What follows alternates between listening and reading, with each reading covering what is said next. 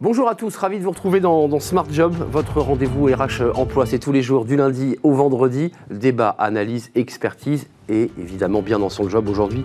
Quel impact la crise Covid a-t-elle sur les collaborateurs dans l'entreprise? On en parle avec Pauline Kaya, associée chez Avas Paris. Justement, elle travaille sur ces euh, questions. Justement, euh, on fera le point avec elle dans quelques instants. Smart et Réglo, la réforme de l'assurance chômage, euh, cette fameuse réforme contestée, que va-t-elle changer? Qu'est-ce que cela change?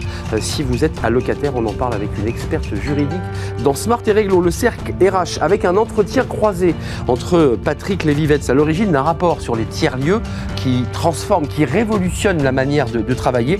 Et Gauthier Tout le Monde, qui lui aussi a choisi de créer des tiers-lieux, mais alors dans des conditions extrêmes en Indonésie, version bootcamp. On va croiser leur regard évidemment sur le développement de ces tiers-lieux. Puis dans Fenêtre sur l'emploi, pour terminer notre émission, les métiers du, ferroviaire. Tiens, tiens, tiens, ils recrutent et font découvrir eh bien, ces métiers parfois peu connus avec des portes ouvertes. On en parle avec le directeur général de la société Sphéris. Ce sera à la fin de notre émission. Tout de suite, c'est bien dans son job.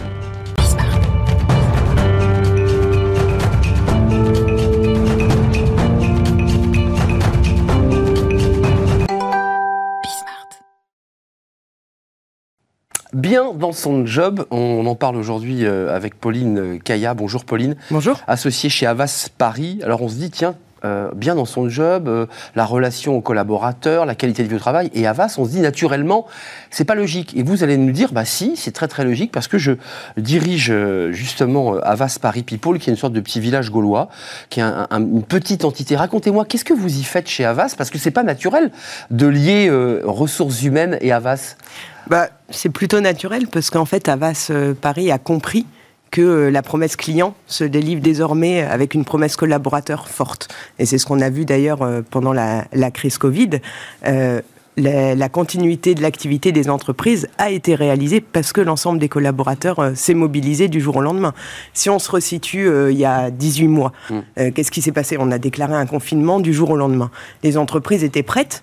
Pas forcément. En revanche, les collaborateurs, avec leur agilité, avec la communication transversale, ont permis cette continuité euh, d'activité. Et donc en fait, ce phénomène et cette crise pandémique est une formidable opportunité pour repenser les relations collaborateurs et l'efficacité et la performance de l'entreprise à l'aune du collaborateur. Euh, Pauline, l'idée quand même de cette structure chez Avas, c'est bien mhm. d'accompagner à la fois les, décideurs et les collaborateurs. Tout à fait. Les accompagner sur le chemin qui s'est ouvert depuis cette crise Covid, c'est-à-dire le télétravail, une autre manière de travailler finalement. Tout à fait. C'est euh, une quinzaine de, consultants, voire de militants qui ont cette croyance-là que le collaborateur est à l'origine de tout. Et donc, on accompagne euh, les entreprises et les organisations, les leaders, sur de la marque employeur, comment on attire et comment on retient les talents demain, sur les systèmes d'information et de communication en destination euh, des collaborateurs, parce que notre collaborateur, c'est aussi un citoyen qui est noyé sous l'information, et donc l'information de l'entreprise a de plus en plus de mal à avoir un impact. Euh, c'est aussi euh, les logiques de, culture et d'engagement dans les organisations et la mobilisation du collaborateur comme agent d'influence et de, et de diffusion. C'est intéressant, il y, a, quelques années, c'était les, chiffres essentiels, ou en tout cas le pilotage, c'était les finances et là, on s'aperçoit aujourd'hui, à la sortie de cette crise Covid, que le pilotage d'une entreprise, c'est ses humains. C'est savoir les accompagner, de les retenir, d'éviter qu'ils s'en aillent trop vite et de recruter les meilleurs. Est-ce que c'est -ce ça l'enjeu que vous fixez finalement Bien sûr. People? Euh, C'est de redire que le capital humain est tout aussi important que le capital financier, parce qu'en fait, c'est le capital humain qui délivre le capital financier. Et donc, il faut remettre les, choses dans l'ordre. Et cette crise a permis ça, de remettre un peu l'église euh, au milieu du village, de se dire que bah, je peux être client-centrique, je peux parler de mon client toute la journée, mais je ne peux pas être client-centrique si je ne suis pas people first. Hum, là, ça c'est très avas. En un mot, il faut être en accord entre l'intérieur et l'extérieur. Exactement, c'est une histoire d'alignement. Et on est dans le et, on n'est pas dans le ou. C'est hum. pas parce qu'on euh, a une promesse cliente forte euh, qu'on néglige sa force de travail. On est vraiment dans une conjugaison. Pauline Kaya, il y a deux sujets qui sont importants. Il y a le télétravail qui bouleverse euh, d'une manière très nette la mhm. relation au manager. Mhm. Euh, quelle proposition, quelle solution vous mhm. apportez quand une entreprise vous dit aujourd'hui on a des difficultés évidemment à pas à contrôler mais à organiser le travail parce que nos managers ne savent pas faire et parce que les collaborateurs en un mot ont pris beaucoup beaucoup d'autonomie. quelle réponse vous apportez là-dessus? C'est un rôle très important parce que avant la crise, on avait une crise du, du, rôle du, manager. Pourquoi? Parce qu'on avait euh, les organisations étaient beaucoup euh, horizontales et donc on avait un manager qui était pris en étau entre une base qui pousse et des leaders qui demandent au manager euh, tout et n'importe quoi. Et en fait, le manager a retrouvé un sentiment d'utilité pendant cette crise et ce point-là, il est extrêmement important. D'utilité, il n'était pas un peu perdu ce manager, on avait des avis. complètement paumé. Ah, on est d'accord. Parce qu'on lui demandait tout et n'importe bah quoi, que tout le monde n'est pas manager, on ne n'est pas manager et donc souvent, on prend ça comme une couche en plus. Et désormais, en fait, le manager, il a retrouvé cette fonction pivot, cette fonction de réassurance, cette mm. fonction d'accompagnement. Alors, c'est pas toujours simple parce qu'il y a des nouvelles pratiques, effectivement. Mais par contre, le sentiment d'utilité est revenu et ce fait, c'est quelque chose de très important parce que ça veut dire qu'il y a une demande. Avant la crise, c'était un, rôle qui n'était ni désiré ni désirable. Mm, et que c'était plus un passage obligé pour des carrières euh, verticales. Vous interrogez les jeunes aujourd'hui dans les entreprises, vous leur demandez s'ils veulent être manager, ils vous disent surtout pas. Surtout pas, exact. Surtout pas. et donc, on voit que cette crise a revalorisé quand même le rôle du manager. Trop de problèmes. Pour la proximité, bah, trop de problèmes. Et puis, je peux faire ma carrière en ayant mon expertise, finalement. Sans, euh, sans m'encombrer de m'occuper euh, d'une d'un collectif. Euh, quelques chiffres qui sont tirés de votre étude, c'est mhm. intéressant parce que vous communiquez aussi, c'est intéressant de, venir en plateau pour communiquer, pour dire voilà, Avas, Avas Paris, par ce, ce biais de, de ce petit groupe de consultants mhm. dont vous parliez, ben, on, on, va travailler sur ces questions. C'est à la fois pas nouveau, mhm. mais là vous le revitalisez, vous le mettez dans la lumière. 71% des, salariés considèrent que la crise les a plutôt rapprochés de leur entreprise, et 65% des managers disent se sentir plus utiles qu'avant. C'est ce que vous évoquez. Exactement ça. Et 70% des salariés, alors là ça devient intéressant, mhm. attendent, c'est ce que j'évoquais tout à l'heure sur l'autonomie, attendent plus de liberté de la part mhm. de leur manager. Euh, ça veut dire que euh, on accepte l'idée d'avoir un chef au-dessus de sa tête, mhm. mais plus celui qu'on avait avant, qui était là pour contrôler, pour surveiller. Pour... On attend quoi? On attend plutôt un, j'allais dire presque un psychologue, un accompagnateur, une oreille attentive. C'est quoi l'idée? On attend un leader. Donc à la fois de l'inspiration. Pas simple. Pas simple. Et, encore une fois, tout le monde ne l'est oui. pas. Euh, on attend un leader dans la mesure où on attend de l'inspiration. On attend euh, qu'il définisse, en fait, c'est comme un terrain de foot. Le, leader, il est chargé de définir euh, les lignes de touche et de laisser le collaborateur euh, dans le terrain. Par contre, il est aussi. C'est le Didier Deschamps de l'équipe, quoi. Exactement.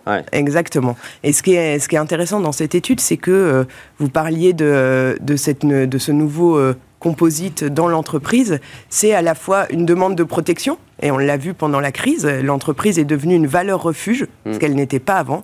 Là où, quand euh, il y a une crise, on se tourne vers sa famille, on se tourne vers l'État en France. Mais de moins en moins euh, vers l'État d'ailleurs. Et les études le montrent. Il y, a une distance par rapport à l'État. Et on voit que l'entreprise est devenue cette valeur refuge de protection. Pourquoi? Parce que ils ont fait les compléments de salaire euh, quand le chômage partiel était mis était mis en place. Ils ont accompagné plus fortement, et on voit des liens de communication interne qui sont, sont resserrés. C'est-à-dire que l'entreprise a pris conscience qu'elle devait, euh, elle devait de l'information à son collaborateur et elle devait surtout de la conversation. Ce qui est assez nouveau. Avant, on était dans des flux plutôt descendants. Là, il faut que ça remonte. Et là, on est dans des logiques de conversation. On échange, on laisse aussi le collaborateur s'exprimer. Exactement. Il y, a, un débat, on l'a évoqué, mais on l'a survolé. C'est un sujet, j'imagine, sur lequel votre, votre équipe de consultants est interpellée. On vous dit, moi, je galère à recruter. Euh, j'ai un problème de rétention de talent, j'ai un mmh. problème de marque employeur. En un mot, et vous l'évoquiez tout à l'heure, il faut que l'entreprise puisse apporter quand même une image vertueuse, positive, pour pouvoir attirer notamment les jeunes diplômés. Euh, sur ce sujet-là, comment vous expliquez, un, qu'il y ait une pénurie aussi forte mhm. de collaborateurs, et deux, est-ce que ça indique que les collaborateurs aujourd'hui ne veulent plus devenir des salariés? Est-ce qu'il y a un débat sur cette question? Il y a deux choses. Il y a un, marché de l'emploi qui est plus tendu, donc du coup ça oblige les, entreprises et les organisations à, un, gagner la bataille de l'attention sur les marchés, donc à se différencier, et ça les oblige à être dans déclaration-action. C'est-à-dire que tout le monde s'est fourni d'entreprises à mission, de raisons d'être depuis deux ans, trois ans. On a vu ça euh, fleurir dans tous les. Dans c'est pas que des gadgets, enfin, je, m'autorise. Ça, n'est pas que des gadgets, euh, mais ce qui est attendu de la part d'un futur candidat ou même d'un collaborateur pour rester dans son entreprise, c'est l'adéquation, c'est l'alignement. C'est-à-dire que j'ai posé une mission, j'ai posé une raison d'être il y a quelques mois ou quelques années. Concrètement, comment ça se traduit dans mon quotidien? Concrètement, comment je m'engage dans cette mission dans l'entreprise. C'est-à-dire pas que des mots, mais il faut que le collaborateur sente effectivement que ce ne sont pas que du, greenwashing ou de la communication. Exactement. C'est de la réalité, il le sent. C'est comme en politique, on est dans l'ère de la preuve aussi dans les entreprises. Et donc c'est ça qui fera la différence pour les organisations. Hmm. C'est comment je traduis ma raison d'être dans le quotidien de mes collaborateurs. Et le rapport au salariat, euh, avant de nous quitter, c'est intéressant. Je, suis persuadé que vous expertisez cette question. C'est-à-dire qu'une partie de la population, jeune, pas toujours mhm. d'ailleurs, se dit moi, le, statut de salarié me va plus. C'est-à-dire, je veux être indépendant, je veux être auto-entrepreneur, je vais avoir un équilibre vie privée euh, et, vie pro. Ça, vous le ressentez, j'imagine aussi. Bien sûr, mais c'est l'enjeu des grandes entreprises notamment que de favoriser des parcours d'entrepreneuriat, parce que on ne peut pas opposer. C'est-à-dire, c'est pas plus vertueux les carrières dans les ETI, dans les grands groupes ou dans les startups. En revanche, ce que je vois et ce que je sais, c'est que certains ont les moyens de développer des jeunes talents parce qu'ils ont les moyens financiers, ils ont les moyens organisationnels. Par exemple, quand on va en R&D, bah, une R&D dans un grand groupe, en fait, donne beaucoup de possibilités à des jeunes de, de C'est les grands groupes qui ont plus la main que sur des, ETI ou des PME. C'est plus compliqué dans les PME de, pouvoir attirer des talents. Exactement. C'est compliqué pour Exactement. Mais ils ont plus, plus d'atouts. Les grands groupes, en tout cas, ont plus d'atouts. Ont plus d'atouts. Euh, merci Pauline Kaya. Un, dernier mot avant de, avant de nous quitter. C'est intéressant. Vous vous donnez combien de temps pour euh, faire décoller l'avion euh, Avas People Paris? Parce que ça, c'est quand même, je le redis, un peu une nouveauté. Avas n'est pas connu pour ce secteur-là en particulier C'est pas là-dessus, et, pourtant vous le développez. C'est quoi le, le, en tout cas, c'est un nouvel élan. Euh, le planning, il est déjà démarré depuis, euh, depuis le mois de mai. Euh, oui, c'est tout hein, c'est tout frais là. Hein. On, voit les, les, problématiques et les, et les clients arriver. voilà, on est, on est en croissance, tout va bien, et, et l'avion décolle et le plan de vol est, précis. Et vous avez le sourire, Pauline Kaya. Merci de nous avoir rendu visite. Merci à vous. Euh, c'est bien Avas Paris People. Hein. Avas Paris People. People. Pourquoi People d'ailleurs? Bah, Parce que c'est cette idée vraiment des hommes, des sans qualificatif de dire bah nous on va, euh, on croit à ce capital humain et on croit à cette force Au collaborative. des gens, quoi, de ceux qui vivent dans l'entreprise. Merci Pauline Kaya d'être venue nous rendre visite ce matin. Merci à Tout de suite, c'est euh, Smart et Réglo, ne bougez pas, ça va vous intéresser. Encore que c'est la réforme de l'assurance chômage. Bah oui, c'est une question de fond. Euh, on accueille tout de suite eh bien, une experte pour nous expliquer ce qui a changé depuis le mois d'octobre, parce que vous le savez, une réforme a été euh, validée, contestée d'ailleurs. Qu'est-ce que cela va changer pour vous, vous qui êtes allocataire? On en parle tout de suite avec une experte juridique.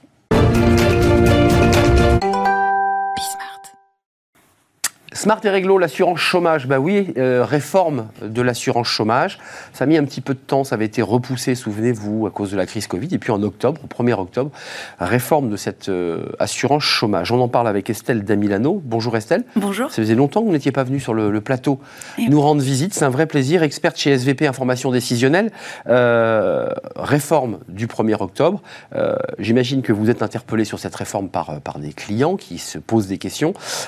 quelles mesures de la réforme de l'assurance chômage, d'abord ont été suspendus pendant la crise sanitaire pour ensuite se projeter vers, cette réforme en vrai. Oui, tout à fait. C'est un véritable feuilleton, cette réforme de l'assurance chômage, puisque du coup, ça date de juillet 2019 hein, quand même. Et là, euh, suite au Covid, euh, il y a eu beaucoup de reports, notamment les mesures phares qui étaient euh, les conditions minimales d'affiliation, hein, qui, ont passé, qui devaient passer de 4 mois à 6 mois. On avait suspendu pendant le Covid. Et là, ça va être réactivé au 1er octobre. Mais attention, euh, il y a quand même toujours un recours devant le Conseil d'État qui est en cours. Une épée de Damoclès. Voilà, bah, parce qu'en plus du Covid, on a eu le Conseil d'État qui est venu un petit peu pimenter les choses en suspendant la réforme, à la fois sur le fond, sur le calcul du salaire de référence, qui trouvait effectivement inéquitable, et aussi sur euh, la forme, puisque les conditions économiques n'étaient pas encore remplies. Donc, Normalement, ce devait être au 1er juillet. On a reporté, le gouvernement ne lâche, ne lâche pas l'affaire. Hein. Donc, euh, du coup, on a reporté au 1er octobre. Mais là, il y a eu une audience au Conseil d'État le 14 octobre. Donc, on attend euh, effectivement. Est-ce que euh, ça va être validé? Donc, vous nous dites que cette réforme, pour l'instant, elle est au point mort. Elle n'est pas encore. sur la partie 57% du brut, ça, ça a été réformé ou pas sur cette question Sur le montant du calcul de l'allocation C'est plus. Quel enjeu? Voilà, c'est plus compliqué parce que les 57%, on les garde. Mmh. Le problème, c'est qu'on va changer le salaire de référence. C'est ça. C'est-à-dire qu'auparavant, on prenait euh, les 12 derniers mois, euh, les salaires bruts divisés par le nombre de jours travaillés. Mmh. Sauf que là, maintenant, on va prendre sur les 24 derniers mois, derniers mois et on va prendre les jours travaillés et non travaillés. Donc en fait, sur la même masse salariale, on va diviser par plus de jours. Donc mathématiquement, l'allocation va baisser. Par contre, la durée d'affiliation va être plus longue. Donc l'étude d'impact montre que l'allocation journalière va baisser environ de 17%, qui est quand même beaucoup, et passer de 11 mois à 14 mois. Mmh. Sauf que le gouvernement table sur le fait que les gens vont pas aller jusqu'à la fin de leur période de chômage non, parce que faire des économies. Voilà, il y a à la fois ah. le volet économique de réduction, et il y a aussi l'idée, parce que c'est toute la philosophie de cette réforme, politique, je sais pas, ah c'est de remettre les salariés en mouvement, enfin en tout cas ceux qui sont demandeurs d'emploi, de les remettre sur le chemin du travail. Avec l'argument, regardez, il y a beaucoup, beaucoup de, de pénuries d'emplois, il y a des postes non pourvus, reprenez le boulot. Exactement. La réforme ne va impacter finalement que ceux qui ont des carrières un petit peu hachées, et eh CDD, intérimaires. Bah parce qu'en CDI, il n'y aura pas d'impact.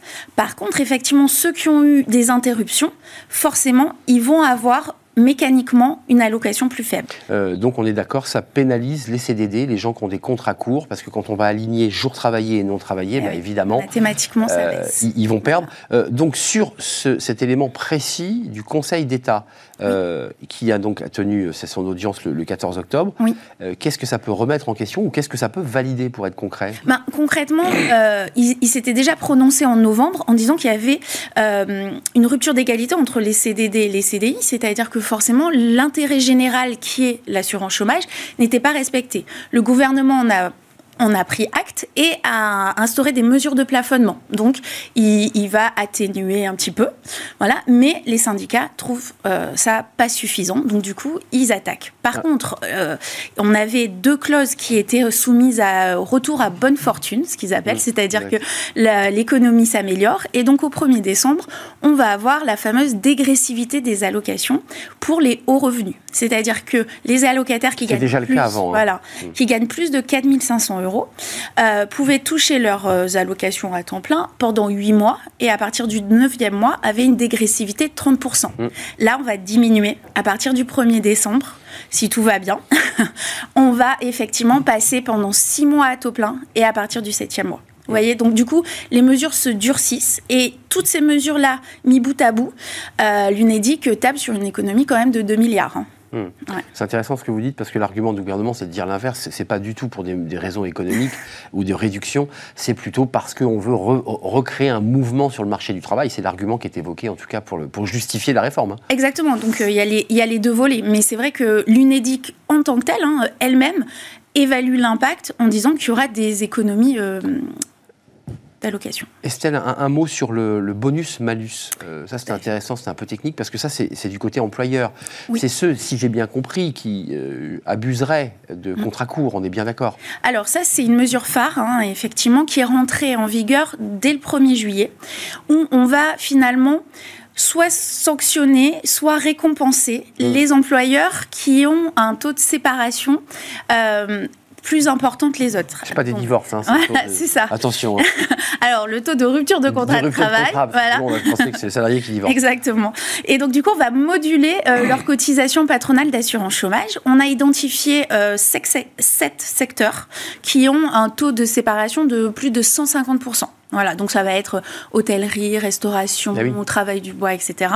Et on va avoir une période d'études pendant un an, là, de septembre à euh, octobre de l'année prochaine. Et si ils, ont continué, entre guillemets, à avoir énormément de CDD très courts euh, d'intérimaires. Bam, ils auront, Voilà, alors ils auront une surcotisation d'assurance patronale, euh, d'assurance chômage. Du coup, euh, on, actuellement, la cotisation, c'est 4%. Au maximum, ça pourrait passer à 5,5%. Par contre, s'ils s'améliorent, S'ils sont vertueux, ils auront effectivement un bonus à 3%. Encore une fois, je ne veux pas vous faire sortir de votre rôle d'expert juridique, mais c'est quand même très injuste pour des métiers ou, des secteurs où on sait qu'il y a une saisonnalité et qu'on ne peut pas faire autrement que d'embaucher en CDD. il, y a, des secteurs où on peut se permettre de, préparer des CDI et, d'en signer d'ailleurs, mais il y a des secteurs où, le CDD est obligatoire. Donc en fait, on va pénaliser ces secteurs. Alors attention, on va quand même regarder sur le secteur concerné.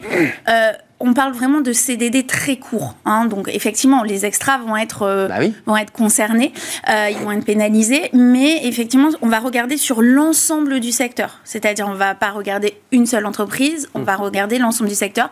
Mais c'est vrai que euh, c'était une promesse de, campagne hein, d'Emmanuel Macron mmh. hein, sur le bonus-malus. Et d'ailleurs, c'est sur ce point-là que les partenaires sociaux n'ont pas réussi à se mettre d'accord. Ils ont refusé de signer la convention de chômage et c'est pour ça que le gouvernement l'a imposé par décret. Et oui, à récupérer. On oublie, mais en 2019, c'est comme ça. Oui, c'est vrai que ça, ça on a oublié le début de l'histoire. Les partenaires sociaux ne s'étant pas mis d'accord, l'État a dit je reprends ce dossier, c'est moi qui vais régler l'affaire par décret. Historiquement, c'était euh, les partenaires sociaux qui, qui se mettaient d'accord sur une convention chômage. Et là, pour la première fois, ils n'ont pas réussi. Et depuis, on a ces fameux décrets euh, réguliers. Euh, Merci Estelle Damilano. On n'a pas eu le temps de parler des guides conférenciers qui, eux, sont en première ligne parce qu'ils ont des vrais soucis et ils vont voir leurs revenus baisser de près de 20% euh, en expliquant qu'ils ben, ont quand même des temps de préparation et, qu'ils sont évidemment pénalisés. Euh, donc évidemment, ça ne touche pas des millions de collaborateurs, mais les guides conférenciers sont touchés euh, fortement par cette réforme. Je crois que le le gouvernement est en train de réfléchir justement à aménager le statut des guides conférenciers, me semble-t-il, qui serait un statut équivalent aux intermittents du spectacle. Exactement. Les intermittents avaient une année blanche, hein, donc, mais pas les guides conférenciers. Exactement. Merci Estelle Damilano de nous avoir éclairé sur ce sujet. Il reste encore hein, donc la décision après cette audience du 14 octobre. Euh, tout n'est pas encore totalement réglé sur cette réforme de l'assurance chômage. La bataille fait rage entre bah, les partenaires sociaux, on l'aura compris, les syndicats et le gouvernement. On fait une courte pause et on va s'intéresser là à une petite révolution un peu, vous savez, pour ceux qui s'en souviennent en tout cas et qui étaient nés, un peu sur le modèle des, maisons de la jeunesse, des MJC, tout ce mouvement euh, très maillé sur le territoire. Là, on va parler des tiers-lieux, qui sont des espaces euh, eh bien, où les salariés peuvent à la fois venir travailler, mais aussi euh, les auto-entrepreneurs, ceux qui créent leurs entreprises, et pas uniquement dans les grandes villes, ce qui rend évidemment le, phénomène très intéressant, mais aussi dans des petites villes, et ça concerne déjà des centaines de milliers de, salariés, eh bien, qui ne sont plus obligés de faire des centaines de kilomètres. On parle des tiers-lieux à l'occasion de la remise d'un rapport au Premier ministre remis par Patrick Lévivette. Il sera et il est notre invité juste après cette pause.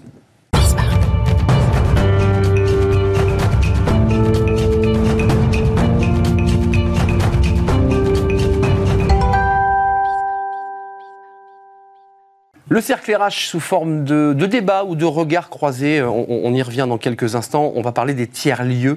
Euh, vous en avez sûrement entendu parler. Alors, euh, c'est pas du coworking, pas tout à fait. C'est une petite révolution dans la manière de, travailler. Et, cette révolution est portée par un rapport, notamment porté par Patrick Lévivette, qui a été remis au Premier ministre. C'était dans le Calvados il y a quelques semaines.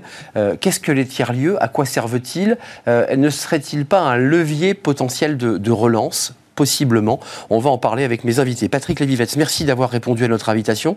C'est un plaisir de vous accueillir sur euh, l'émission Smart Job, président de la Fondation Travailler Autrement et président de l'association France Tiers Lieu, qui est le sujet qui nous, qui nous très beau rapport, euh, une synthèse euh, et puis un, un, gros rapport très épais remis au Premier ministre. C'est un travail titanesque que vous avez mené avec une équipe, faut-il le, le, préciser, euh, avec des photos, avec des, des, des, expériences très concrètes dans des villages. Euh, on va y revenir avec vous et puis à vos côtés, euh, puisque vous partagez ce mot, vous avez ce mot en commun, les tiers-lieux.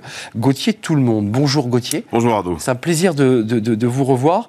président de Web Island, nous sommes d'accord Nous sommes d'accord. Euh, vous avez euh, fait des. Alors, vous avez des tiers-lieux, vous portez cette question, vous êtes chef d'entreprise à l'origine, entrepreneur, il faut le préciser.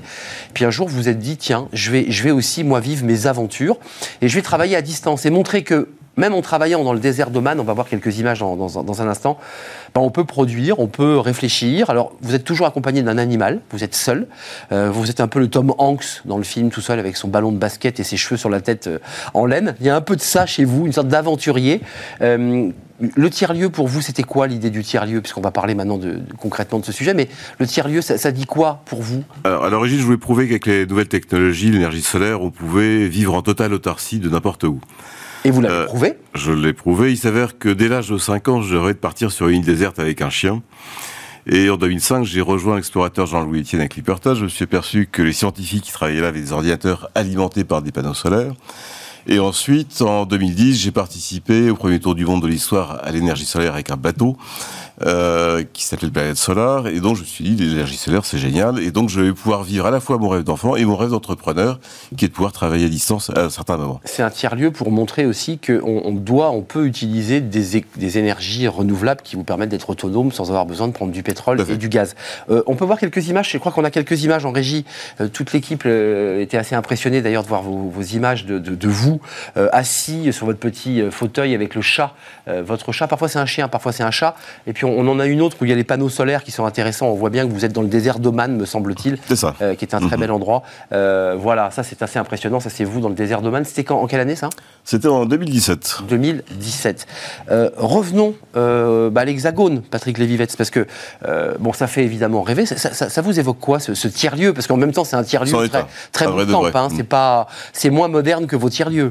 C'est fascinant de voir euh, la capacité qu'a l'homme d'aller n'importe où sur la planète aujourd'hui et de pouvoir euh, euh, travailler, y vivre, sans doute y survivre un peu aussi. Et, en tout cas, ça doit être une expérience formidable. Survivre, non Vous n'êtes pas d'accord? Si, si, il y a entièrement d'accord. heureux ou survie il y a différentes étapes. Les deux, hein les deux, ouais. Il y a différentes étapes. Les 15 premiers jours, c'est en général terrible, euh, notamment sur l'île désert parce qu'il pleuvait tous les jours, c'était très dur. Euh, J'étais sous une tri, donc euh, j'ai perdu 14 kilos, j'ai eu des maladies tropicales. Donc c'est à la fois le paradis et l'enfer, suivant les heures et les jours. Paradis et l'enfer. Bon alors, parlons des tiers-lieux du rapport que vous remettiez à, Jean Castex. Vous n'avez pas évoqué évidemment tous les risques de perte de poids dans vos tiers-lieux. Vous, vous dites au, Premier ministre, à travers ce réseau, que c'est un levier de croissance, un, lieu, levier de relance. Expliquez-nous. Moi, j'ai comparé au début de l'émission ces tiers-lieux à espèce de mouvement des MJC, une sorte de révolution très profonde de nos manières de travailler. Est-ce que vous êtes d'accord avec cela? Oui, d'ailleurs euh, c'est un des éléments que j'évoque dans le rapport euh, sur, sur ce sujet. En réalité, dans les années 60, on émerge la société des loisirs. On oublie que les vacances, c'est très récent, ça fait moins d'un siècle. Et euh, à cette société des loisirs, André Malraux avait, euh, dans le mouvement d'éducation populaire qui commençait à naître, avait suggéré euh, de pousser cette idée des maisons des jeunes et de la culture pour permettre aux gamins d'aller en vacances, Bien sûr. Euh, près de chez eux. En fait, le mouvement euh, qu'on connaît et qu'on a euh, mis à, en, exergue d'une certaine façon depuis maintenant plusieurs années, depuis trois ans, montre qu'on est passé de 1000 tiers-lieux à peu près en 2017 à probablement près de 4000 fin 2022. Ouais, vous dites 3500, probablement vers 4000 en 2022. Absolument. Donc 4 fois plus. 4 fois plus, dans une période dans laquelle on a été quand même confiné pendant un an, et sur des chiffres 2019 qui sont à peu près 2500, c'est-à-dire avant le Covid. En fait, qu'est-ce qui se passe? C'est tout à fait simple, enfin c'est assez logique, on va dire. C'est qu'on est face à des bouleversements et des transformations d'une ampleur inédite. La transformation numérique, elle est à, probablement aussi importante qu'a été celle de la naissance de l'électricité ou de l'écriture en son temps, puisqu'elle ouvre des perspectives, elle nous conduit à changer notre manière de consommer, de vivre, de travailler, euh, de, construire. Euh, et, donc, à partir de là, euh, elle, bouleverse au fond nos mentalités, notre, nos aspirations. Ça, c'est le premier point. Puis vous avez d'autres révolutions qui sont en train d'arriver et qui viennent cumulativement on va dire... Euh, le numérique, puisqu'on l'évoquait. Le, numérique, mais, mais la transition écologique est évidemment euh, tout à fait importante. le fait que l'on veuille euh, redéployer localement, refaire de l'activité locale, reproduire localement, tout ça conduit au fond, chacun d'entre nous et collectivement partout sur le territoire, à inventer de nouvelles façons de faire. Et donc d'inventer de nouveaux lieux pour le faire.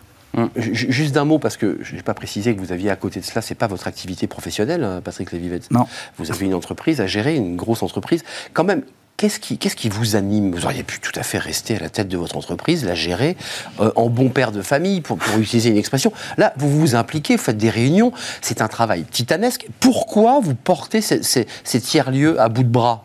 En fait, c'est, c'est pas tant les tiers-lieux au départ. Euh, eh oui, il y a autre chose. Non, d'abord, moi j'ai toujours été convaincu, je l'ai toujours fait, c'est que quand on a... Euh, la chance, la vie vous sourit, que vous conduisez des activités, et au fond, euh, que la vie vous a souri beaucoup. Vous euh, rendez que, J'aime pas le mot rendre, euh, je dis participer à la vie et à mmh, l'activité de la cité et être un acteur de la cité. Et il, se trouve que quand en 2018, j'étais venu en parler à l'époque chez vous. Exact. Avec Welcome to the Jungle. Oui, exactement. on, a fait émerger on pensait qu'il y avait un phénomène émergent. Bon, vous, vous avez devant vous un nombre d'acteurs qui tout d'un coup vous montrent démontre aussi de l'utilité économique et sociale de, de, ces lieux. Vous dites ça Bon, bah, marche. vous êtes embarqué. On y va. Vous êtes embarqué. Ah, vous êtes et- embarqué, ouais, et, et- et après, il y a un sujet très simple dans ce pays. Si on veut faire bouger les lignes, il faut vraiment s'investir. Hum. Faut avoir Ce que vous avez fait. Oui, on fait bouger les lignes, on fait bouger les manières de penser des institutions de la République. Et on arrive jusqu'à ce que ce qui a été conduit au fond en 2018, on me regardait euh, avec un air un peu condescendant, vos trucs, là, vos machins. Tiers-lieu, on savait pas trop ce que Oui, c'était. et quand, quand- quand j'ai emmené le Premier ministre dans un lieu en Normandie, euh, Ouais. qui est euh, l'atelier normand, où on fabrique, on refait avec la main, le fer, le bois. euh, on recrée vraiment de l'activité en hyper proximité. Euh, il a fini par me dire, euh, enfin je lui ai dit en 2018, on pensait que ces trucs c'était des trucs euh, faits pour les, des machins avec des gens à cheveux longs, Hmm. Un peu des vieux pulls, ouais, des caricatures. Des caricatures. C'est en fait aujourd'hui 150 000 personnes qui participent à des activités quotidiennement. C'est deux, en 2019, fin 2019, c'est 2 200 000 personnes qui ont euh, fait un projet, une activité, et 4 millions de personnes qui ont participé à des activités culturelles. C'est un véritable phénomène de société. Et c'est une autre façon d'appréhender la vie. C'est aussi une capacité, évidemment, une Et les territoires, hein, si je peux me permettre. Et, les territoires. Évidemment, des territoires, j'allais y venir. La crise sanitaire, en fait, elle a fini par convaincre, je pense, à, à peu près tout le monde, qu'on était un peu comme des hamsters dans notre société moderne, euh, dans la roue. Alors, euh, euh, vous, vous êtes allé loin. vous tout le monde. Dans- des hamsters dans une roue, et qu'au fond, en s'arrêtant, on s'est rendu compte de l'absurdité d'un certain nombre de modes de vie que nous Ah avions. Une heure et demie de transport le matin et le soir, ça n'est plus envisageable mentalement. D'ailleurs, les jeunes générations le refusent. Et donc, vous recréez le sentiment que pour être utile, il faut remettre l'église au milieu du village. Et l'église au milieu du village, c'est donc travailler proche de chez soi. Je rappelle, en l'espace, je crois, de moins d'un siècle, on, a, on est passé de 10 minutes euh, travail, domicile-travail Ouais, à pied à une heure, une heure et demie en voiture ou en, en transport en commun. Ouais. Ça dit tout de- du mode de vie, de la métropolisation et donc de Et la des façon... galères. Des galères. Mais oui. Et ça dit aussi combien nous avons devant nous des ressources incroyables pour répondre à cette transition écologique. Dans le premier rapport qu'on avait fait, des millions euh, de CO2 euh, qui sont de tonnes de C'est vrai. CO2 qui sont économisées juste parce qu'on travaille deux jours par semaine projeté chez soi. Donc on voit bien que les tendances qui viennent seront des tendances où la proximité va essayer de vivre et va être- on va pouvoir vivre en proximité, travailler en proximité, et en même temps, évidemment, deux, trois jours par semaine, euh, vaquer à ses occupations euh, euh, plus loin de son, de son domicile, Je- de- je- proche de je- son Je donne la parole à Gauthier tout le monde, mais on parlera du volet social, parce qu'il y a des, il y a des- exemples assez concrets, notamment cette femme qui s'appelle Pierrette et qui travaille à Alixan euh, sur le volet RSA, le fait de remettre aussi en selle des personnes qui sont au RSA et qui vont pouvoir trouver une activité. En l'occurrence, Pierrette, elle s'occupe de- de- d'accueillir dans, dans, dans, dans un des tiers-lieux, et ça c'est intéressant de parler de, Pierrette, je ne sais pas si vous en êtes euh, évidemment d'accord.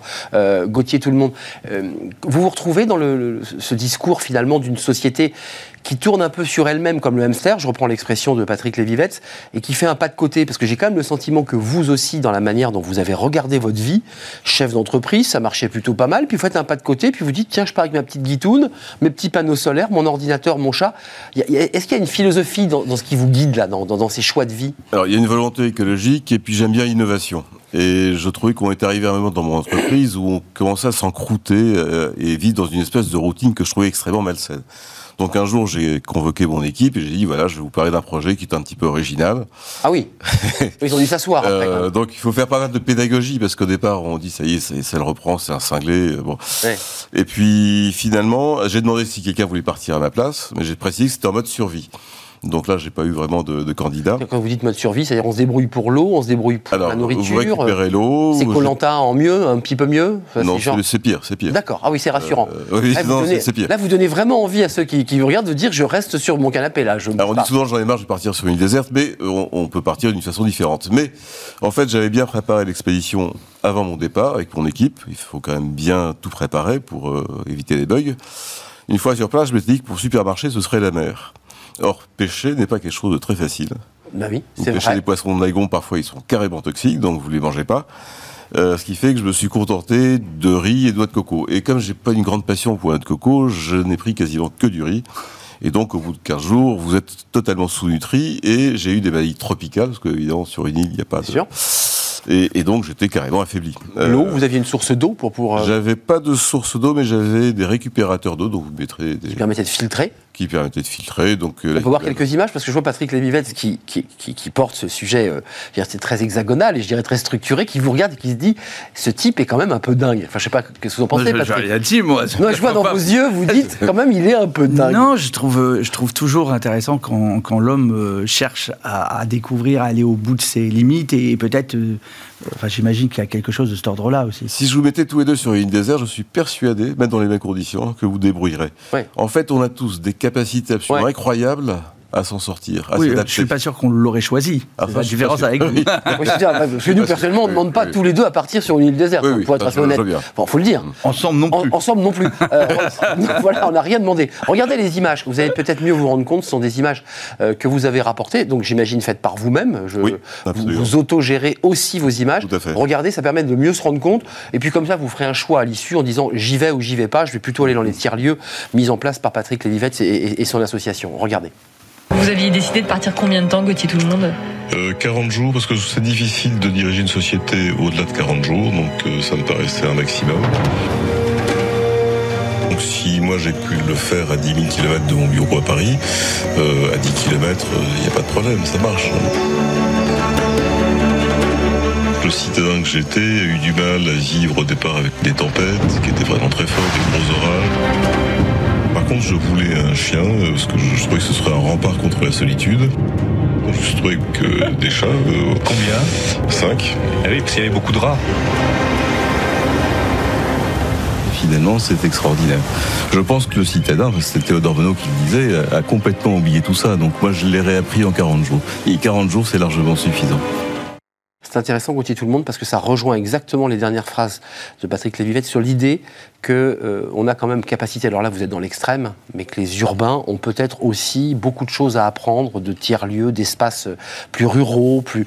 Euh, ça c'est intéressant. Vous avez réussi, juste une question avant de, redonner la parole à Patrick Lévivette, vous avez réussi à gérer votre boîte à distance Est-ce que concrètement ah, c'était possible Vous avez pu envoyer vos mails C'est en Indonésie, il hein, faut le préciser là. J'ai pu, donc au large de Sumatra, j'ai pu envoyer des mails, on faisait quelques Skype, mais ça coûte très cher l'Internet satellitaire, il n'y a pas de réseau. Euh, mais ça fonctionne. donc on n'a pas. Les réunions sont courtes, au moins c'est l'avantage. Oui, mais on n'a pas dérogé sur la qualité des magazines que l'on sortait. Donc on a fait exactement la même chose, sauf que pour l'insulaire que j'étais, euh, je commençais avant le lever du soleil vers 5 euh, heures du matin. Oui. Et comme il y avait un décalage horaire avec la France, je me couchais vers minuit. Donc ça a été, du point de vue professionnel, quelque chose d'assez intense. Vous dormiez un peu l'après-midi, j'imagine, pour vous reposer un peu, non? Oui, parce qu'il fait tellement chaud que vous ne tenez pas. Et juste un mot, vous avez appris quoi sur vous? Euh, justement, cette capacité. En fait, au départ, on a du mal à supporter. Donc, il faut déjà apprendre à supporter, à se connaître mais euh, on, repousse, on sait repousser ses limites constamment. Hum, donc c'est possible de repousser ses limites. Euh, vous avez aussi fait face, Patrick Léviette, à des, choses évidemment moins, moins, moins difficiles, c'était pas de l'extrême, mais face aux critiques, face à ceux qui vous disaient, vous le disiez, le tiers-le, mais qu'est-ce que c'est que ce truc? Euh, C'est un machin public. J'aimerais que vous répondiez à cette question, parce que ceux qui nous regardent se disent, mais c'est encore un truc subventionné par l'État. Vous dites non. Euh, il, peut y avoir un accompagnement des institutions. D'ailleurs, dans votre, dans votre rapport, il y a quelques personnalités, euh, présidents de région notamment, présidents de département, mais c'est pas un machin public, on est d'accord? Non, le phénomène des tiers-lieux, c'est d'abord un phénomène euh, alternatif, même anti-institutionnel à l'origine, qui est né dans les années 60, 80, mais, mais, vraiment alternatif. Ce mouvement alternatif, il est, il, petit à petit, il répond à un besoin de société. Et donc, euh, il répond à un besoin de se retrouver proche de chez soi, je le disais, de faire des activités, d'innover. C'est aussi un mouvement qui vient après la désindustrialisation. Euh, qui fait que des territoires entiers euh, se sont totalement vidés et de leur population et d'activités et des hommes et des femmes qui veulent pas mourir entre guillemets. Moi, j'ai eu ce mot est venu quand, quand, je suis allé sur le terrain dans des villes pauvres et qui décident de se mettre ensemble et de recréer de l'activité. C'est vrai que le numérique a permis énormément de choses et c'est vrai que ça redonne de l'espoir. Je rappelle, hein, il y a quatre ans, euh, il y avait trois, ans, il y avait 15 000 zones blanches, c'est-à-dire incapacité de passer une pièce Word ou un pièce PDF par, euh, par les réseaux. Mmh. Euh, je veux dire, à, à, une heure de Paris ou des grandes métropoles. Il y en a encore, mais moins. Il y en a encore de moins en moins en 2024. Tout, tout ça, ça aide aussi le fait d'avoir des tiers-lieux. On est obligé de se connecter, ils sont obligés oui, d'être connectés. Entendu. Et, et, donc, et donc, le sujet n'est pas public, il y a de l'aide publique. Enfin, si vous enlevez, c'est ce que je dis toujours, notamment à Bercy, quand on enlèverait, si on enlève toutes les subventions et toute la commande publique du monde euh, euh, du bâtiment et de la construction, vous allez avoir un léger sujet dans ce pays. Donc, en fait, la question n'est pas de savoir si il y a une intervention du public. La question, c'est si quand vous mettez un euro, vous avez de la création de valeur. C'est ça la vraie question qu'on doit se poser. Et ça s'appelle de l'investissement.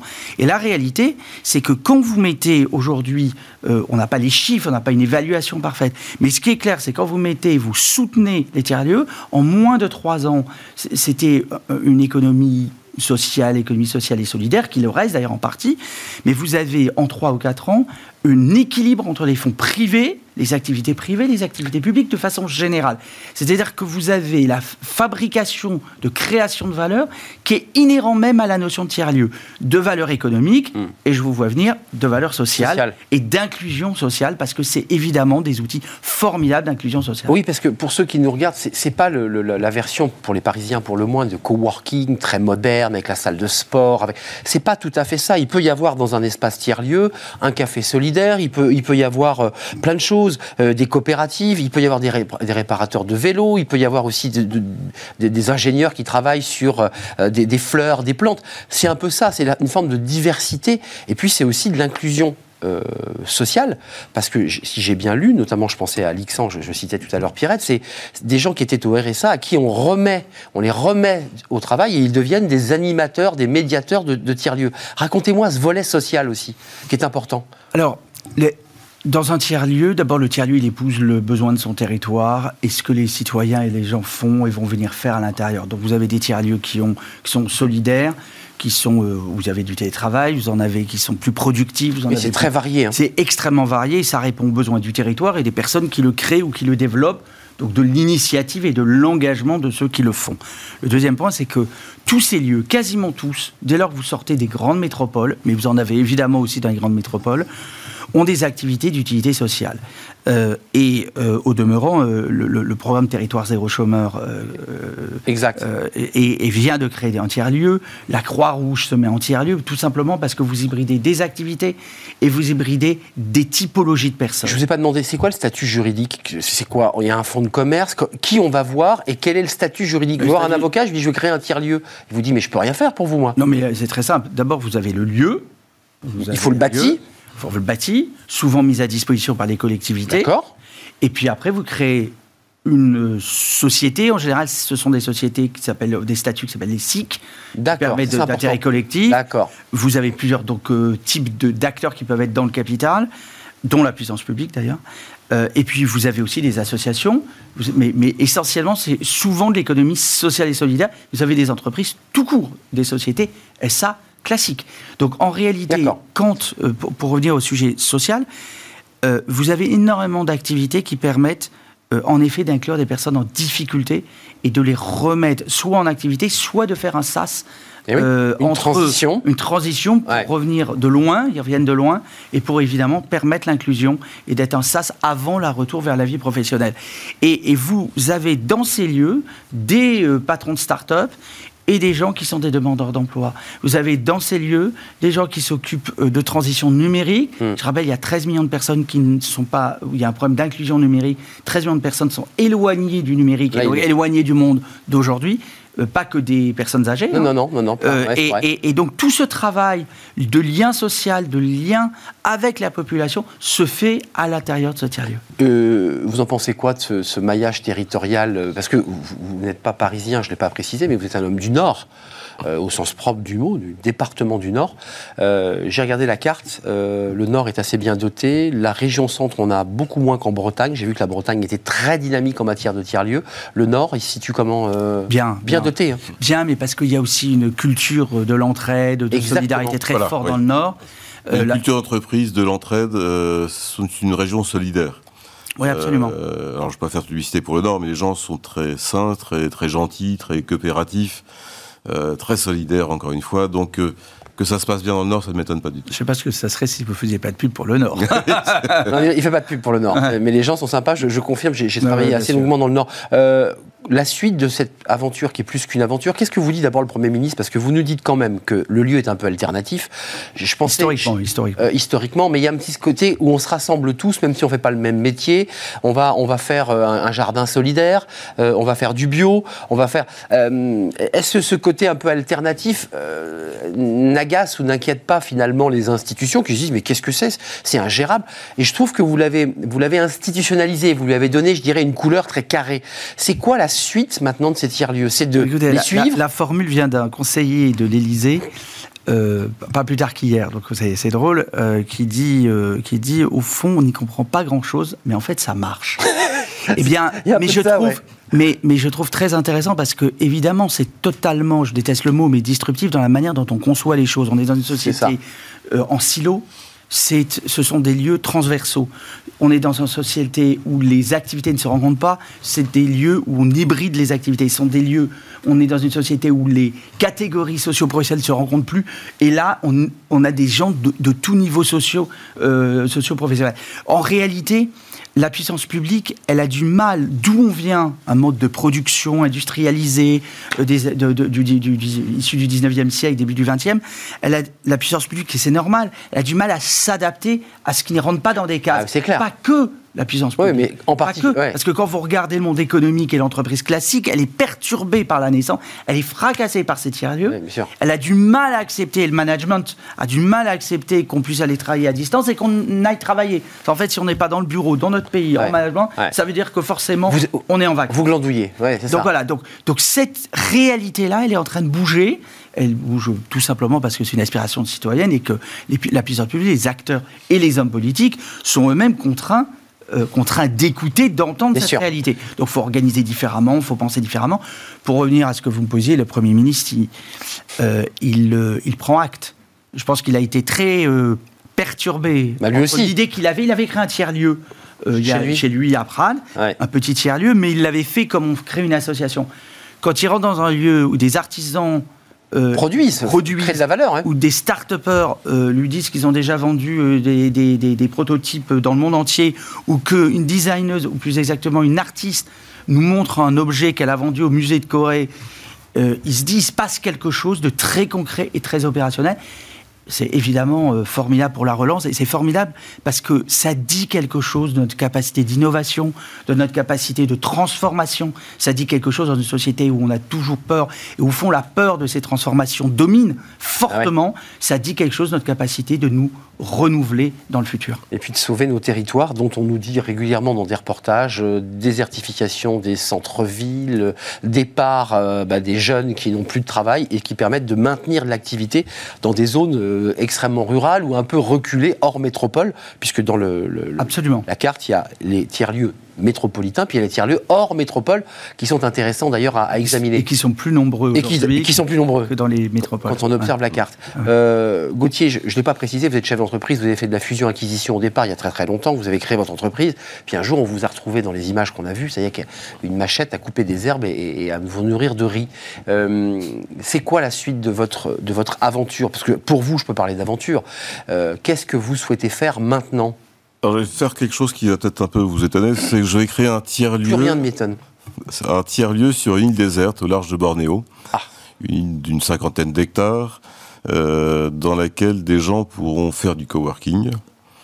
Mais Là, c'est le niveau au-dessus, c'est-à-dire qu'on vit en collectivité, ce qui était pas le cas avant. Une dizaine de personnes euh, qui pourront euh, s'initier à la vie sauvage, donc avoir moins le réflexe digital une, envie animale, je dirais, euh, pour vraiment se réapproprier une vie en pleine nature, tout en travaillant. Euh, et c'est une idée qui plaît beaucoup à un certain nombre de développeurs dans l'informatique qui sont un peu des nomades, digital nomades. c'est eux qui, sont, qui portent la, le digital nomade. Et quand j'en ai parlé quelques-uns. La planche de surf, c'est l'ordinateur. Ils ont trouvé ça génial. Sauf que j'ai dit, attention, c'est en mode survie, donc il faut apprendre à manger euh, du poisson, enfin trouver du poisson, le pêcher, manger des racines. Là, vous perdez un peu en clientèle quand même. Euh, bah non, finalement, ça leur plaît. Ça leur plaît. Je crois ah. qu'il faut apprendre aussi à soustraire dans ces cas-là. En, fait, vous, recréez le, le, kibbutz du début du XXe siècle. C'est un peu ça, c'est un peu ça. C'est ça. Et- On cultive, on, on- on- on cueille, on ramasse. C'est exactement ça. Voilà, on, coupe le blé Exactement. euh, et, Mais- et on mais- fait son pain. Mais vous savez que euh, ce, qui, s- ce qui sont les tiers-lieux qui se développent le plus en ce moment sont les tiers-lieux nourri- nourriciers Eh en oui, France. bah oui. Tiers-lieux nourriciers où des agriculteurs ou des personnes viennent se mettre ensemble, Ensemble. mutualisent les outils Bah oui. et développent de l'agriculture. Donc vous pouvez peut-être faire de l'agriculture. Ah mais c'est à fait ok. prévu. Et par ailleurs, euh, 10% de nos revenus sont reversés à un village de pêcheurs qui est à une 5 heures de, de bateau. 5 heures, oui, c'est à côté, quoi. Donc c'est à côté. Ouais.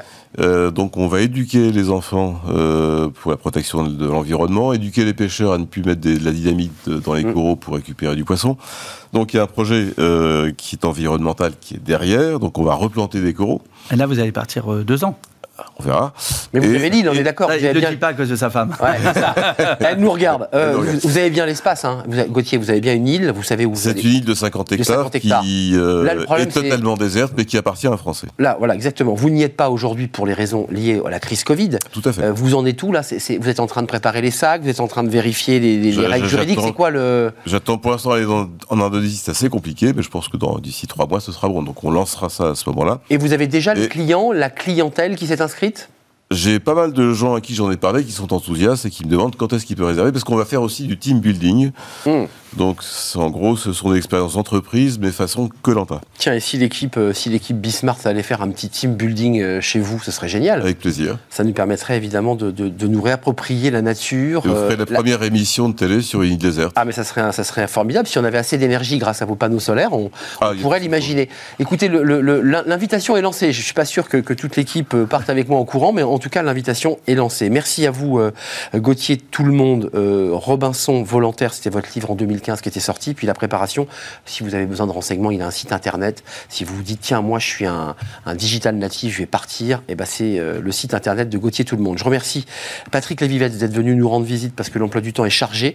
Euh, les rapports sont assez riches. Il y a un rapport très épais, très détaillé, avec des photos, de très belles photos d'ailleurs. Et puis il y a un rapport de synthèse avec des propositions concrètes parce que diagnostic, mais aussi propositions pour pérenniser, c'est le mot euh, qu'on peut garder peut-être, pérenniser ces tiers-lieux pour pas que dans deux ou trois ans, ben, elles disparaissent. Il faut continuer à les, à les soutenir. Merci Patrick Lévivette d'être euh, venu. On termine notre émission euh, avec Fenêtre sur l'emploi. Alors là, on revient à un sujet un peu concret, les métiers du ferroviaire. Bah, c'est un peu compliqué parce que, comme dans beaucoup de secteurs, il y a pénurie et ces métiers eh bien, ouvrent leurs portes pour mieux faire connaître leurs activités. On en parle dans Fenêtre sur l'emploi.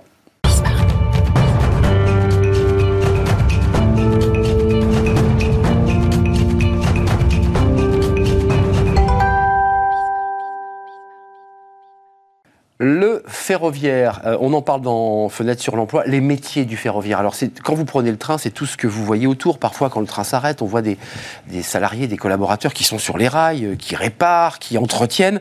Euh, on en parle euh, parce que bah, il y a pénurie et évidemment, bah, c'est des métiers qui ont envie de se faire connaître et c'est bien normal. On en parle avec Yvan Pacchiodo. Bonjour Yvan. Bonjour. Merci d'être avec nous. Vous êtes directeur général de, de Sphéris. Alors, Sphéris, c'est une filiale SNCF, on est bien d'accord? C'est bien. euh, SNCF à réseau, C'est un réseau. ouais. très important de le préciser, et vous êtes un, un- un des acteurs principaux euh, de, de- de- de ces métiers. D'abord, les métiers euh, à l'intérieur de Sphéris, c'est quoi? Et ensuite, on va parler de vos portes ouvertes et de la volonté d'attirer des, des talents. C'est c'est quoi les métiers chez Sphéris? Ok, euh, les différents métiers. chez Ouais. Sphéris. Alors déjà, Sphéris peut-être. Oui, bien sûr, bien sûr, Petite, Sphéris. euh, petite info sur Sphéris, c'est une entreprise qui a bientôt 10 ans. Elle aura 10 ans le 14 février prochain, donc elle est assez jeune. Et aujourd'hui, on est plus de 1000 sa- 1000 salariés. Donc on a progressé hein, de- dans le temps. Et dedans, on retrouve en fait différents métiers. Des métiers qui sont, comme vous le dites, autour de, de ce qui se passe sur les voies ferrées. Et notamment tout ce qui est sécurité des chantiers. Et il y a des prestations de sécurité autour des chantiers pour assurer la sécurité des, des, des travailleurs en fait sur, sur les voies ferrées. Mais C'est important. c'est super important Ouais. hein, quand même. Parfois, il y a des trains qui passent. Exactement, absolument. Et c'est justement, bah, comme vous dites, faire des, des annonces de train, par exemple. Euh, et puis après, on a des travaux euh, plus classiques, travaux de voie, c'est-à-dire en gros le- la traverse, le ballast, le rail, des travaux euh, de signalisation dans les postes d'aiguillage, par exemple, et puis les travaux caténaires euh, pour euh, les fils qui alimentent Alors, l'électricité caténaire, hein, c'est- les fils, ce qui parfois saute, qui fait que le train peut plus rouler. Voilà, c'est ça. Et là, c'est embêtant. Euh, Réparation aussi réparation également, donc maintenance, travaux, c'est-à-dire réparation également, oui, de, de toutes, ces- toutes ces composantes. C'est tout, tout ce qui permet au train de rouler Exactement. dans des conditions de sécurité maximales. Absolument, parce qu'en fait, euh, n'oublions pas, le train, c'est un système ferro-guidé, donc il est guidé par la voie, il est guidé par le, le réseau et donc il faut que le réseau soit entretenu pour que les trains roulent en toute sécurité. Yvan Pacchiodo, deux questions, mais qu'on pose souvent à nos invités dans cette rubrique. Est-ce qu'il y a pénurie aujourd'hui de, de, main-d'œuvre? Est-ce que vous avez des difficultés? Parce qu'il y a quelques jours à, Autun, euh, dans la Creuse, me semble-t-il. Euh, non, c'est dans la Nièvre. Dans la Nièvre, vous voyez, ben voilà, j'étais sûr qu'Autun était dans la Creuse. Vous avez fait des portes ouvertes pour faire connaître vos métiers. Il y a pénurie ou pas? C'est compliqué aujourd'hui de recruter dans ces secteurs? Oui, Votre secteur? Oui, c'est particulièrement euh, compliqué. en fait, on est dans, un, dans un secteur en, fait, en pleine expansion où tout le monde veut du ferroviaire, c'est chouette. on, veut, on veut entretenir son réseau. Hein. Ah oui. C'est quand même, quand même une, bonne, une bonne chose. Et pour le coup, on a besoin de rechercher des ressources. Et, et on a une montagne de travaux à réaliser et on n'arrive pas forcément à trouver des ressources. Et alors des ressources, quel que soit le niveau de, de on va dire, de, formation, de, de, diplôme en fait. On a, on a un, un, champ en fait de, recherche qui est, qui est, assez large. Et, euh, et donc, euh, vous le disiez, on était, on était à Autun, mais en fait, euh, c'est une entreprise dont le siège est à Paris, mais qui travaille sur l'ensemble de la France. Bah oui. Donc on est allé rechercher à Autun parce que, je vous l'expliquerai peut-être après, on a une école de formation qui est basée à Autun mais euh, on recherche des gens un petit peu de partout en France. Quoi, euh, euh, comment vous faites, excusez-moi, parce que vous avez près de 1000 collaborateurs, vous avez 233 chantiers en cours, c'est-à-dire partout en France, là où on appelle Sphéris, réparation, caténaire, on a compris. comment on fait pour recruter? Alors vous venez à la télévision nous dire, on ouvre les portes, il y a des écoles de formation, il y a Pôle Emploi, comment on fait là pour attirer des jeunes? Parce que j'imagine qu'il y a aussi à la fois des techniciens confirmés, mais aussi des jeunes. Ouais. Alors vraiment, la démarche, c'est de se faire connaître vous êtes un, bon canal pour, pour moi aujourd'hui. Mais la marque Sphéris, qu'on connaît ce Sphéris C'est ça. Il faut, il, faut connaître, euh, il faut connaître la marque Sphéris, donc à travers euh, la presse locale, à travers des actions locales, comme on, comme on le disait tout à l'heure, à travers la télévision. C'est vraiment tous les moyens qui sont utiles de faire connaître ces métiers finalement peu connus du ferroviaire. Parce que quand on parle ferroviaire, on, pense euh, conducteur, contrôleur. Et, Ou les gens dans les bureaux qui gèrent. Voilà. Et, donc, donc des métiers assez, assez traditionnels. Là, c'est quoi les métiers par corps de métier, on a quoi? On a des chaudronniers, on a des techniciens, on a des informaticiens, on a quoi? C'est quoi les métiers euh, autour du ferroviaire? on, ça va dépendre du métier qu'on va exercer, très clairement. Hein. On va euh, du métier, par exemple, le mainteneur de la voie, on n'attend pas qu'il ait particulièrement de diplôme. Euh, par contre, dès qu'on rentre dans des métiers un petit peu plus techniques, eh ben, électrique, caténaire, ah, on a du bac, du bac pro, du BTS, enfin jusqu'à l'ingénieur, puisqu'on a aussi des ingénieurs. Donc on a, on a le champ total en fait de, compétences, en fait de, de, diplômes en tout cas, voilà qui, qui est. Et vos recherches, c'est quoi pour pour pour terminer? C'est quoi votre champ de recherche? Vous avez besoin de quoi aujourd'hui? De gens sur le terrain qui sont des emplois pas forcément euh, qualifiés au sens propre du mot, mais qui, qui permettent aussi de pouvoir progresser, j'imagine, à l'intérieur de l'entreprise? Alors ça, c'est super important aussi. C'est dans les éléments, euh, tout à l'heure, que je vous ai expliqué un petit peu euh, des fonctions. C'est des progressions intérieures. Voilà, il y, a, y a deux, deux, choses que je ne vous ai pas données tout à l'heure. On s'occupe de la gestion d'infrastructures, c'est-à-dire qu'on fait les agents circulation, en fait, qui font circuler les trains, et on s'occupe de la maintenance. Et on a un centre de formation. Et centre de formation, c'est un atout parce qu'on forme au métier du ferroviaire. Et donc, du coup, on prend des jeunes avec ou sans diplôme, et on les forme au métier du ferroviaire. On les, on les qualifie pour le métier du ferroviaire. Donc on leur donne aussi ses premières expériences. Donc c'est super, super intéressant. Et, et après, on, a de très beaux parcours de progression depuis ces dix ans dans l'entreprise, où des gens sont rentrés comme simples opérateurs et qui sont aujourd'hui euh, conducteurs de travaux. Quoi. Avant de nous quitter, sans passer par le centre de formation d'Autun, on est d'accord. Hein, on peut aussi rentrer chez Sphéris sans passer par la case de la Nièvre. On est bien, bien d'accord là-dessus. Alors, vous Ou alors il y a quand même une petite formation. Il y a une euh, formation ah, nécessaire. Voilà, Pour tout le monde. Ah, sauf si vous êtes déjà du milieu ferroviaire. Mais si vous n'êtes pas du milieu du ferroviaire, il est important que vous soyez formé en fait à, ce, à cet environnement-là. Cette question est importante. Et, dans les un dernier mot. Oui, euh, alors un dernier mot. Euh, vous avez compris que c'était ouvert à tout le monde. Par contre, ce qu'on recherche plutôt, c'est des gens en fait qui aient souci de la sécurité en fait, qui soient rigoureux. Rigoureux, euh, évidemment. On, l'a dit tout à l'heure, il y a des gens sur, le, sur les eh voies, il faut les protéger. Mm. Donc, c'est vraiment les éléments principaux qu'on va rechercher. De la rigueur. Mais je vous invite à regarder le, site de Sphéris. Hein. on recrute aujourd'hui, pour la fin d'année, on recherche 112 personnes encore. 112 personnes chez Sphéris. Allez sur l'onglet recrutement. Merci Yvan Pacchiodo. Vous mouillez la liquette comme on dit parce que vous allez faire des portes ouvertes mais aussi à la télévision pour dire venez aussi rejoindre ces métiers qui sont des métiers intéressants dont on a besoin de beaucoup de rigueur euh, et puis je dirais de conscience professionnelle parce qu'on travaille avec euh, évidemment des trains qui roulent à très grande vitesse. Merci Yvan Pacchiodo, directeur général de, de avec l'onglet recrutement, plus de 100 personnes à recruter chez Sphéris. C'est la fin de notre émission. J'ai été ravi évidemment de la partager avec vous. Merci à toute l'équipe. Merci à Alice euh, Pitavi pour la réalisation. Merci à Guillaume pour le son. Merci à Fanny Griesmer et à Margot Ruot, incontournable dans cette émission. Merci à vous qui nous regardez et qui réagissez chaque jour. Merci pour votre fidélité et à très très bientôt. Bye bye.